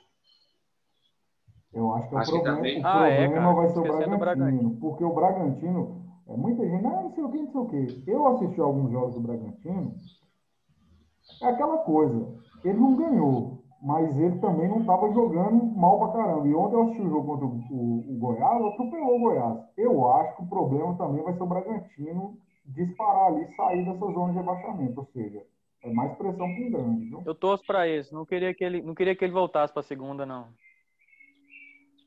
É, eu acho que o Bragantino. E agora vamos para o grande jogo da rodada. Hoje, 18h15, eu vou estar aqui assistindo Inter e Flamengo. Hoje é o dia, hoje é o dia, hoje é o dia. E aí, fala aí, BJ. Ah, eu tenho que torcer para o empate, né? Acho que vai ser, vai ser um jogão e eu acho que vai ser de 2x2. 2x2? 2x2 com muitas chances criadas. Vai ah, ser um jogo bom de ver. Eu também tô achando que vai ser um Vai ser um jogaço, velho. Vai ser um jogaço. Tô aguardando ansiosamente. E você, Marcelinho? Vou ficar com o meu Flamengo. Acho que o Flamengo hoje vai assumir a liderança. Hoje vai, vai, dar, vai, dar, vai dar Mengão.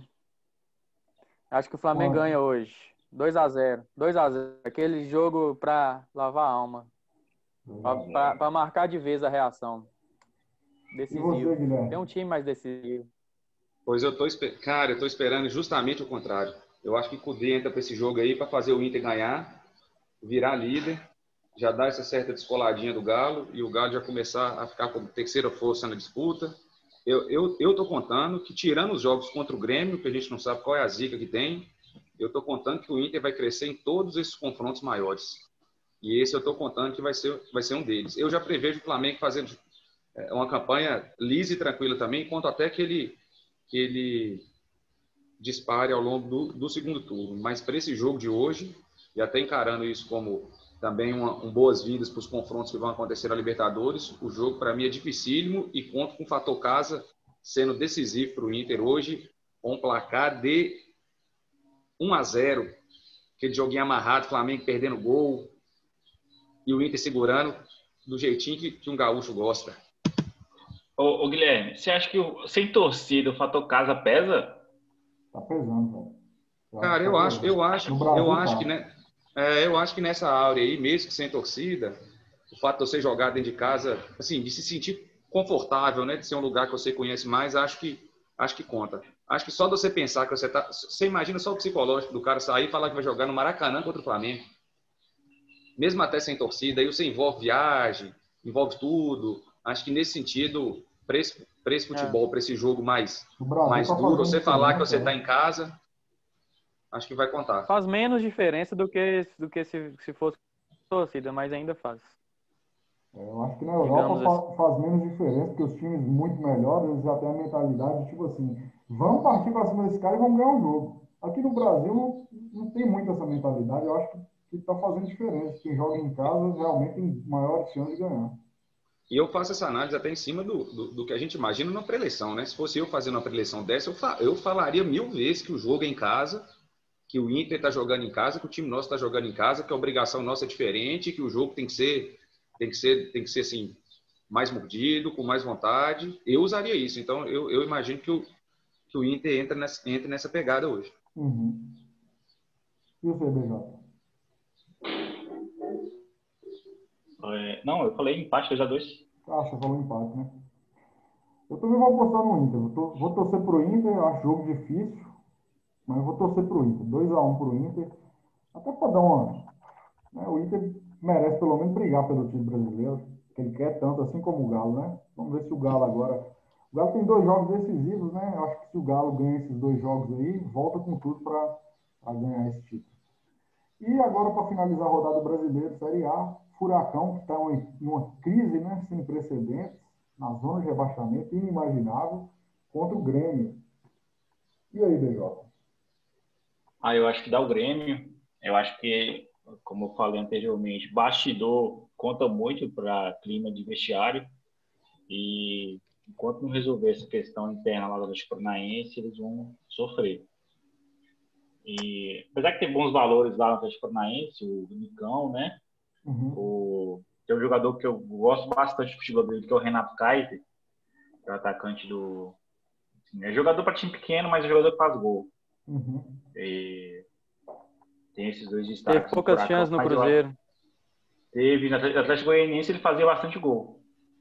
Tem que ver ele num time pois é. encaixadinho. É. Era um jogador. Era, era, um jogador que talvez estaria ajudando mais aí na segunda divisão. Com certeza. Aproveitar. Com certeza. Lugar ali de Mas aí eu acho que o Grêmio, o Grêmio ah, ganha hoje. 2 a 0 2 a 0 Grêmio. E você, Marcelinho? Eu. Oi? Furacão e Grêmio. É, eu vou. Eu vou ficar, eu vou ficar com o Grêmio também. Tô achando que o Grêmio hoje vai, vai fazer um bom jogo. Aqueles jogos que o Renato gosta de fazer o time jogar bem, né?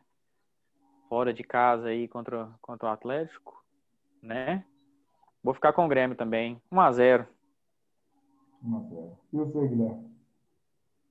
Bicho, meu palpite para esse jogo ele é, ele é clubista total. O resultado vai ser um 1 a 1 empatezinho improvável. Aí, ó. O bichinho até deu um grito aqui. Mas vai ser isso aí. Eu tô torcendo, eu tô torcendo pro Renato e mal demais. É, até para uma retomada da carreira dele como técnico. Acho que o comportamento dele esse ano é, tem deposto muito contra o trabalho dele, assim, até eventualmente outros clubes. Muito do, do, dos, dos, das falas dele são até muito parecidas com o do Luxemburgo, logo antes de sair do Palmeiras.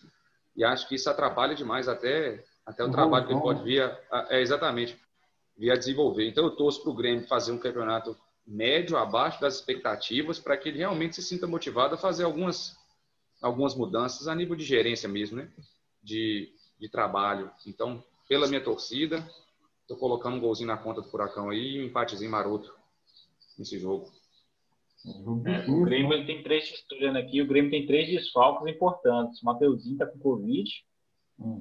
Alisson, ex-cruzeiro, está com lesão no tornozelo, e Jean-Pierre também, condição física. Os três estão fora. Os três seriam titulares, né? Ele vai, ele vai poupar, né? Eu acredito que ele vai poupar o time aí, né? Vai. Deve, provável time. Paulo Vitor, Ruela, é, David Braz, Rodrigues e Cortez, Darlan e Lucas Silva, Luiz Fernando, Tassiano e PP e Isaac na frente. É, mesmo assim, o time é bom. É, de, engraçado que Diego, é, Diego Souza tá, tá, não tá aí, né?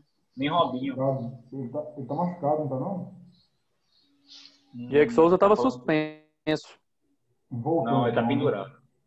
Sim. Não, Diego Souza tá pendurado. Tá suspenso, Sim. não. É, o problema todo aí é porque o Grêmio joga com o Paulo Vitor. Como já vai jogar com o Paulo Vitor, eu aposto aí no Furacão. 2x1 um pro Furacão, né? Porque Paulo Vitor não dá, velho. Bom, deve ser gente boa também, mas como jogador, goleiro, não dá. É, Agora, dois últimos jogos, né? Primeiro jogo, nós vamos falar, Série B, Náutico e Cruzeiro. E vamos lá, Galo, qual é a expectativa? Vamos emendar uma sequência hoje aí? Cara, tá difícil fazer qualquer prognóstico bom, mas a gente tem que ser otimista, né? Igual você falou outro dia, a gente tem que se apegar a qualquer coisa, né? É, falando, pegando um gancho um pouquinho do jogo de terça-feira, é, tecnicamente falando, não vi melhora nenhuma. Mas pelo menos eu, eu achei o time mais aguerrido, o time com mais vontade de, de, de vencer, uhum. né? É, não mostrou nada, nada de, de novo em relação a, a posicionamento, a tática, né? A, a, jogadas e até acho que não vai mostrar com o Filipão mas vai ser um time mais cascudo, mais aguerrido para ganhar os jogos. Foi assim que ganhou terça-feira, né? É, acredito que possa ganhar hoje, acredito que vai ganhar. Precisamos ganhar. É um confronto direto, né? Lá embaixo, uhum. contra o Náutico. Se ganhar, passa o Náutico e sai da zona, né? É, sai, pegando, tem pegando dois pontos diferentes. que você falou aí, achei interessante, né? O jogo realmente foi horroroso. Mas pelo menos a sorte do Cruzeiro mudou. Por que, que eu estou falando que mudou? O Cruzeiro não teve nenhum ataque contra, contra o time lá. Eu lembro que eu acho que 48, não, 30 e tantos segundo tempo, tem uma bola que o cara dentro da pequena área, não é? O cara vai e erra o gol. Não. Depois que o, o Cruzeiro, Cruzeiro fez o gol, acho que. Não foi Você antes fez o gol com 39. Gol, não foi, não? Um, um, um, lance antes, um cara teve dentro da pequena área, o zagueiro ele foi e chutou por cima de fato. Não. O outro lance, o Cruzeiro fez o gol. Ah, sim, sim, sim, verdade. Teve esse lance. Inclusive, o cara estava impedido esse lance aí e não marcou nada, né? Não marcou. É, seria outro gol que o Cruzeiro ia, seria outro gol que o Cruzeiro ia tomar impedido. Hum. É, e depois fizemos o gol e 1x0 e aquele sufoco todo. Engraçado que o gol saiu num momento que o Filipão tava, ia fazer duas alterações para colocar o time para frente. Ele ia pôr o Sassá. Sassá tava para entrar. Ele ia pôr o Sassá uhum. e Maurício, Oi? não, não? Maurício tinha entrado já, né? Maurício já tinha entrado. Ele ia pôr o Sassá e outro jogador mais pra frente. Aí na hora que saiu o gol, ele pescou os caras, não, não deixou entrar e fortaleceu o meio de campo. Tirou, pôs o, o outro Jadson e tirou o arco do Arthur Kaique, que tinha feito o gol. E já nos acréscimos, 45 minutos, Fábio faz um faz outro milagre, né? O que é de praxe. Salvou contra o Juventude de perder o jogo, né? Defendeu Oi. o pênalti e agora salvou o empate né? Mas que seja assim, que seja a sorte mudando, pelo menos para dar uma, uma guinada melhor, que, que não for para subir, mas que seja para jogar, para ganhar mais jogos, para uhum. pelo menos brigar lá, lá, lá, lá em cima, chegar para brigar, né? É o que a gente espera. Mas acredito que hoje o jogo, o jogo vai ser, vai ser melhor no, no, que diz respeito a, Eu vou, vou chutar uns 2x0 também. 2x0. Vai achar uns dois golzinhos. E você, Guilherme? Olha, para mim, Fato Casa é importante nesse jogo novamente e, assim, infelizmente não dá para fazer qualquer aposta no Cruzeiro. Enquanto o Cruzeiro não ganhar aí pelo menos uns quatro jogos, eu não aposto nem empate pro Cruzeiro. Para mim é 1 a 0 para o Náutico hoje. E Cruzeirinho amargando Ô. os perdidos também. Safado, mas Jogo difícil. se, o- se o Cruzeiro, se você não apostar no Cruzeiro, como é que ele vai ganhar quatro jogos se você apostar? Não, mas o Cruzeiro, não, mas eu não preciso apostar no Cruzeiro para ele ganhar, né? Então, assim, até eu errar muitas apostas, eu passarei a acertar Ah. apostas com vitórias do Cruzeiro. Então, hoje pode ser uma delas. É um jogo bom para o Cruzeiro ganhar mesmo. Esses Tomara, jogos né? para confronto Tomara. direto, igual a gente está falando, se tivesse torcido o jogo lá nos aflitos, já seria outro papo, Uhum. bem mais difícil. O Náutico também É. não faz uma Série B muito boa. Então, é, esse é um joguinho assim, ó, com um treinador novo, jogando um joguinho fora de casa sem Pra torcida com o time, exatamente, com o time que está que tá disputando diretamente vaga para rebaixamento, é, é jogo para ganhar. Só que eu não tenho condição de apostar no Cruzeiro. Então, assim, até acho que vai ganhar, mas o meu palpite é 1x0. 1x0 pro Náutico. E o seu, BJ? Clubista. Olha, eu acho o seguinte, os os quatro jogos para engrenar, por exemplo, não precisa ser agora, né? Pode ser lá na 25 28 É, assim, sem vergonha. vai sofrer um pouquinho ainda. Mas eu acho que hoje o jogo vai ser um jogo. Eu acho que hoje vai ser um jogo chato. Acho que vai ser aquele jogo de dar sono e 0x0. Ah, eu, eu, eu vou mudar meu Para palpite. fazer, jogar dominó, talvez seja mais interessante. André, Hum. eu vou mudar meu palpite. Eu vou colocar 2x1 de Cruzeiro. É porque tem Chiesa. Cruzeiro adora tomar gol do lei, lei do ex. Lei do ex. Então tá. Cruzeiro lei- adora. Nunca vi um time gostar tanto de lei do ex igual o Cruzeiro. Ô, velho, eu vou apostar o seguinte. Até assistindo o jogo, sabe o que, que eu acho? Luxemburgo, esses motivadores, Luxemburgo não, Filipão, e eu até mudei um pouco a percepção, que eu falei assim, ele vai chegar, vai dar uma injeção de ânimo. Então eu acho que é perigoso o Cruzeiro ganhar hoje, viu? Eu vou apostar no 1 a 1 mas eu acho que é é perigoso aí nos próximos dois, três jogos, quatro, o Cruzeiro dá uma, uma melhorada, ganhar, ganhar mais do que vinha ganhando. Só que é aquela coisa, né? Eu acho que precisa reforçar o elenco. Mas, ó, é o seguinte, se, é igual o Guilherme falou, se pegar essa sequência que é improvável de três, quatro vitórias consecutivas, é, vai começar a ficar ali na- no meio para cima e aí pode tentar beliscar essa quarta vaga. Eu acho que tá assim, o, o pior do Cruzeiro é porque tem três times que já dispararam na Série B, entendeu? É o Cuiabá, Chapecoense e quem é que eu tô esquecendo? América. Chapecoense Mequinho. América. Ameriquinha. Então, assim, para chegar nesses três, é só se os três despencarem. Agora, é, é improvável. Não né? vai vamos acontecer. Eu acho que só, só for o Cuiabá. É o Cuiabá, Só já- for o Cuiabá. Gente, aqui, O Cuiabá time do vem de, Cuiabá. uma, vem de uma vitória nos últimos cinco jogos, né? E, e eu acho que pela questão de Não. lidar com a Série B, pode ser o time que, que sofra mais. Até já estava em primeiro, até pouco tempo estava em primeiro colocado, até tranquilo, agora já está em terceiro, né? Teve uma derrota Uhum. ontem para o Sampaio Correia, Cachapantes 3 a 0 Uhum. O Não, destaque para o o jogo Náutico, contra tá? o...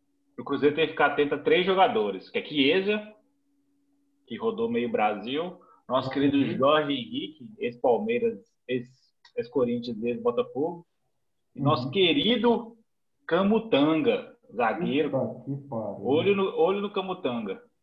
Quem é esse, velho? Não sei, mas é um nome diferente. olho. Jogou onde? Parece que é um Jogou bom onde? jogador, né? Camutanga. grande Camutanga, olho nele. Ele deve ser da cidade de Camutanga. Vamos, vamos pesquisar se é? Ah, deve ser. Natural de Camutanga. Exatamente. Vamos aqui dar um abraço para ele. É isso aí. Nasceu em Camutanga, Cleison Andrade Souza Silva. Grande zagueiro, tá uma, né, só joga no Náutico. E para finalizar o palpitômetro, finalizar o nosso episódio de hoje, jogo da con- confronto da Copa do Brasil, jogo decisivo, hein? jogo que vale muito. Ei, maravilha, que preocupação, viu? São Paulo e Fortaleza. O prato, o, ó, os ingredientes estão na mesa, o prato está na mesa. ó, mata-mata, São Paulo, Morumbi e time menor.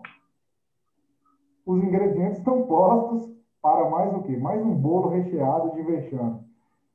Mas vamos ver, e aí? O que que dá, velho? Fala aí, BJ. O que, que eu acho? Eu acho que nossa, nosso time, fran... o time francês, time brasileiro mais francês, né? Ou francês mais brasileiro, não sei. Ficou bonito, né, velho? Puta que pariu. Ficou lindo, de forma maravilhoso. Eu acho que o Fortaleza passa. Até porque o trabalho que vem feito, o Rogério vem, vem fazendo pelo Fortaleza é incrível, incrível, incrível.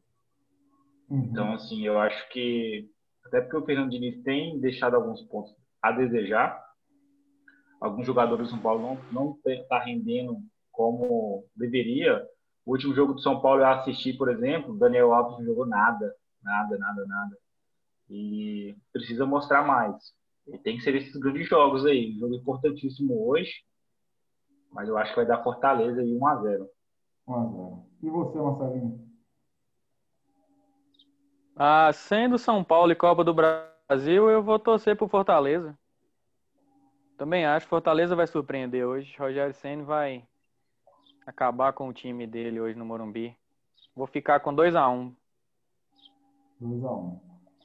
E você, Gui? Só isso, é o, é o segundo jogo ou é o primeiro jogo ainda, né? Segundo. É o segundo jogo. O primeiro ficou 3x3. 3x3. Um. Ah, então vou, vou continuar 2 a 1 um. Desculpe a, a, a mal informação. E aí, então, antes de Guilherme falar, o, o Rogério Ceni incluiu do São Paulo, né? Como técnico. Ainda Tem não. tabu aí para quebrar hoje. Mas pode passar empate, né? E passa no empate e ganha nos pênaltis. Empatando. É, Eu acho que não tem gol fora de casa na Copa do Brasil mais, não tem? Não tem, não tem. Eu até estava lendo semana passada, achei não. que o, que o 3x3 nosso ia render um, uma boa possibilidade Um de empate. classificação, mas agora é porque você não prevê um outro empate com tantos gols, né? Uhum. Até acho que o jogo hoje vai ser um jogo mais aberto, possibilidade aí de pelo menos um 2 a 1 eu, eu fico preocupado mais com a dinâmica de empate e disputa nos pênaltis, mas eu acho que São Paulo tem tudo para levar hoje. Acho que o fato de estar jogando até contra o Rogério Ceni, imagina a vontade que o Rogério está de passar, mas acho que essa aura aí vai até diminuir um pouco da, dessa, dessa mística dos vexames são paulinos. Acho que o, que o Diniz ele fez uma mudança, pelo menos para aquele primeiro jogo, e para alguns do brasileiro, que estava óbvio que ter- deixar o time com menos espaço, um pouco mais seguro defensivamente, apesar de ter levado os três gols do Fortaleza. Acho que a gente vai, pelo menos assim, para esse jogo eu não estou sentindo tão pressionado igual em outros con- confrontos, sabe? Acho que o time, sim, esses últimos 20 dias do São Paulo foram melhores do que eu imaginei no que diz respeito a, a bastidores. Acho que uma derrota hoje aí já abre um cenário de terra arrasada de novo Uhum. na semana que vem. Só que estou prevendo a classificação. Estou prevendo aí uma passada para a próxima fase. Agora vai? Agora vai para a próxima fase, né? E assim, eu não sei se vocês estão ligados, mas esse é o, esse é o confronto mais, mais, mais familiar aqui de casa. A Bruna, ela torce por Fortaleza. E, e aliás, eu acho que a, a camisa de time de futebol mais cara que eu já comprei não foi de São Paulo, foi de Fortaleza para ela, né? Nessas férias do início do ano agora. Então, o Miguel aqui, ele hoje está no meio do chumbo cruzado. Bruna já deve estar usando a camisa do Fortaleza dela aqui. E aí a, a, tensão, ela se acirra até às, às 18 horas Caralho. pós, pós-confronto. Então eu já começo a entrar no modo concentração aqui, já, já pensando na, na disputa, mas aí de resultado acho que vai ser um 2 a 1 para nós hoje. Dois de Brenner. E aí tem isso ainda. Eu acho que a chance de São Paulo de passar, ela vai muito só Uhum. pelo fato do São Paulo hoje ter um, um cara que, que realmente faz gol, que é o Brenner, que é quem, quem põe a bola para dentro, que até é o que vocês comentaram mais cedo, que acontece com o Galo. A necessidade de fazer gol, isso aí afeta demais o time. O futebol, ele não. Nenhum esquema se sustenta se você não conseguir, pelo menos, deixar o time competitivo com, com, com bola na rede. Verdade, velho. Ó, pra, o meu, para finalizar, é o seguinte: é jogo duro, muito difícil. Agora, o seguinte: acredito que se perder hoje, realmente terra arrasada, não tem um que sustenta, o Diniz está fora, né? E aí os candidatos a presidente têm que ir atrás de Rogério Senna para começar já o trabalho depois do brasileiro do ano que vem. Vai ter que arrumar um tampão, porque não vai ter mais o que fazer, né, velho? Infelizmente. É, Mas eu vou apostar no São Paulo, né? Todo mundo, pô, você é pessimista. Eu tenho que apostar no São Paulo. Se não passar é outra coisa. Mas eu vou apostar 2x0, 2 de Brenner. Acho que essa pelada contra o Binacional foi até bom, porque ele deu para poupar os caras e ganhou de 5. Aí, né? Pablo pelo menos fez gol. Brenner fez gol de novo. Então, assim, tirou um pouco, né? Do, da tensão. Porque o jogo contra o Grêmio foi ridículo, né? O São Paulo estava morto em campo. Não perdeu porque o Grêmio não chutou no gol. E o árbitro deu uma contribuída.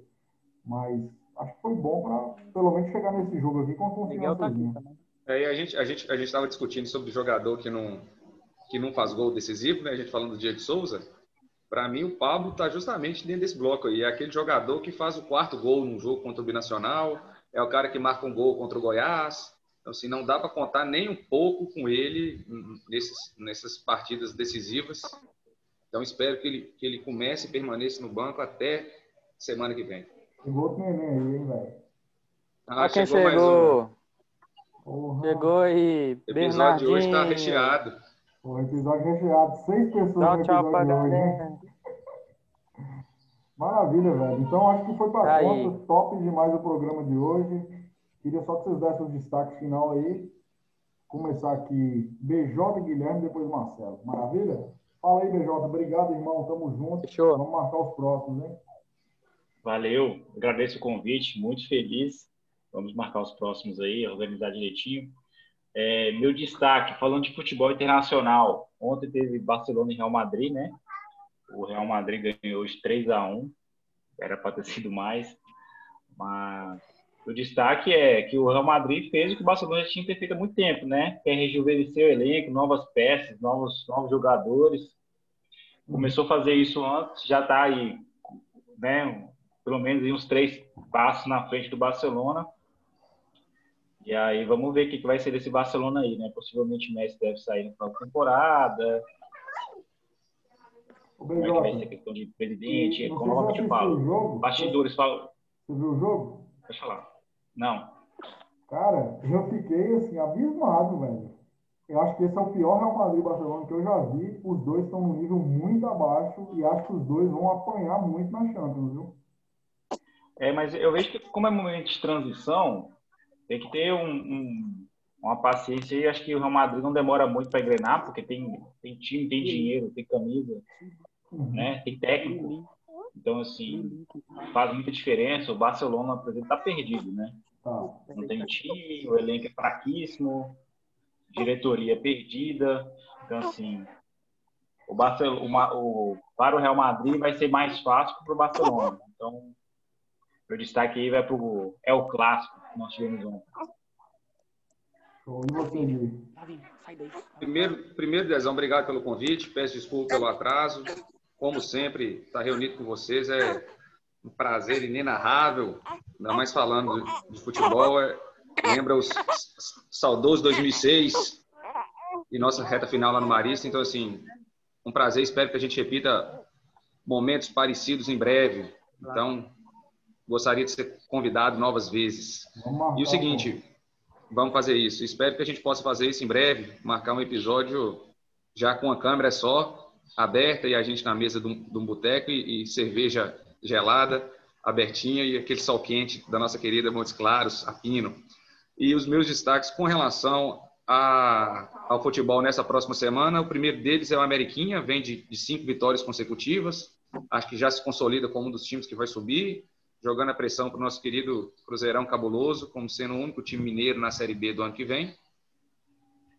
E os outros dois pontos são, just, são justamente os, os, os, bastidores, na verdade, de Atlético e São Paulo, a depender do que vai acontecer na, no mata-mata de hoje.